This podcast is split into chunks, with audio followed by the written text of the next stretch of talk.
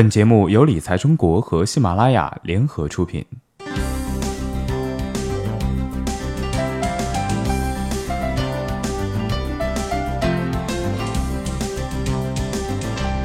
Hello，听众朋友，大家好，欢迎收听本期的理财中国，我是你们的老朋友晨曦。不知道大家在这个五一过得怎么样呢？那么，在美国当地时间五月二号上午，一年一度的伯克希尔哈撒韦公司股东大会在美国。内布拉斯加州最大的城市奥马哈拉开帷幕，每年都有大约上千名股东从欧洲、南非、中国、印度等地来到奥马哈，一睹股神风采，聆听股神投资宝典和经济展望。在这些国外来的股东中，有一个迅速增长的团体，就是来自中国的投资人。从十年前只有屈指可数的几个人，到今年将近有两千名中国人参会。而今年令投资人没有想到的是。巴菲特特意为他们提供了中文的同声传译服务。那么，有中国投资者提问：价值投资是否只针对发达市场？是否适用于过去十几个月翻了两倍的 A 股？巴菲特回答：投资不分国界。我认为我不会改变我的原则。老伙计芒格说的则更为圆滑，他认为比起投机，中国人可以在价值投资上做得更好。他们两位对不做价值投资的行为表示不解。奇怪的是，没有人做价值投资。查理芒格则是说，如果更多的考虑价值，而不是参与投机浪潮，中国市场会有更好的表现。他强调，价值投资之外，还有什么称得上是有意义的呢？巴菲特还说，当人们对股票太过热情或太过沮丧的时候，我们都有极好的表现。但是，毕竟这两种极端状况对社会而言都不是太好。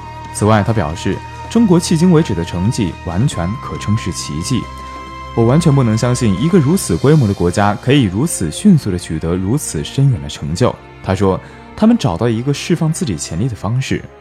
巴菲特相信，中国和美国将会在未来成为两个超级大国。他还说，这两个国家都有好的发展，对他们而言则是更好的结果。每一次股神的持仓和关注都会引起市场的跟风，他山之石可以攻玉。下面我们来说一下巴菲特股东大会 A 股概念全解析。一金融股，在巴菲特的前十大重仓股里，有五只金融股：富国银行、美国运通公司、美国合众银行、慕尼黑再保险、高盛集团。其中三只银行股，一只投行股，一只保险股。股神对金融股的钟爱可见一斑。与此类似的，国内市场的银行、保险、券商股也有着不错的机会。第二，消费股，在巴菲特的前十大重仓股里，有两只消费股。可口可乐和保洁公司，可口可乐始终是巴菲特的最爱，号称终生不卖。在 A 股市场上，消费股很多。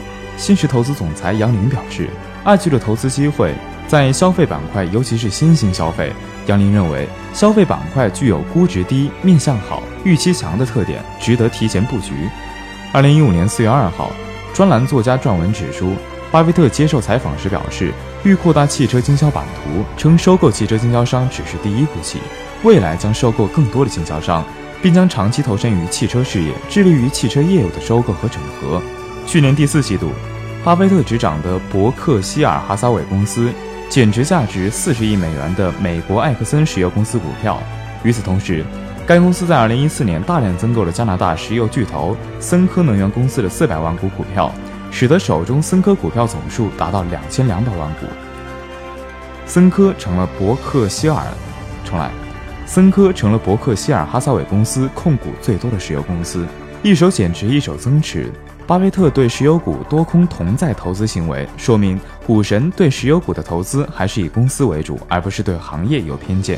而最后一个则是科技股。在两千年科技股泡沫中从不投资的巴菲特，目前第四大重仓股便是 IBM。A 股市场科技股和互联网概念股相当多，值得参考。其中，易阳信通的股东之一便是 IBM，可谓是根正苗红的股神概念股。好的，以上就是本期节目的全部内容，咱们下期再会。